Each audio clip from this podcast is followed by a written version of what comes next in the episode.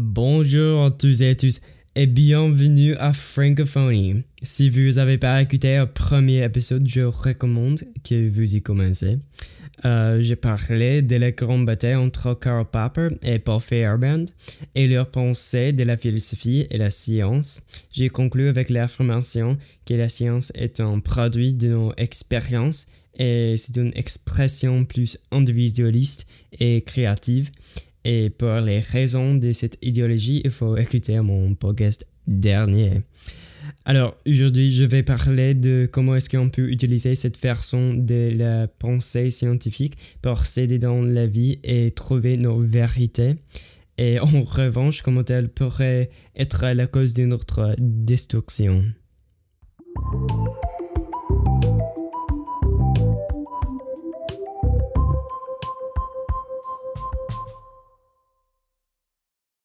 Le but des idées de Fairband était de libérer l'esprit de toutes les qu'on euh, de la science formelle, tout ce qui peut empêcher quelqu'un de penser par lui-même.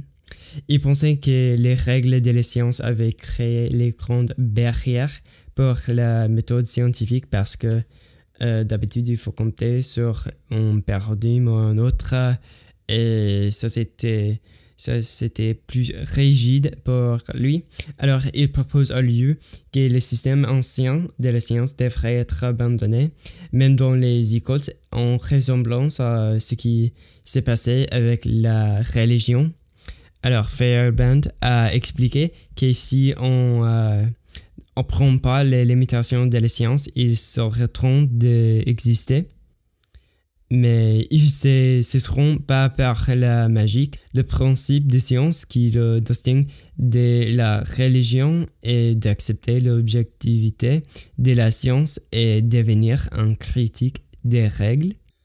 Alors, on peut voir où ces idées deviennent plus euh, polémiques en, en, problème. On compte sur les principes scientifiques pour vivre dans le monde moderne, le système de la santé, l'économie, et euh, l'innovation comme sur ces paradigmes.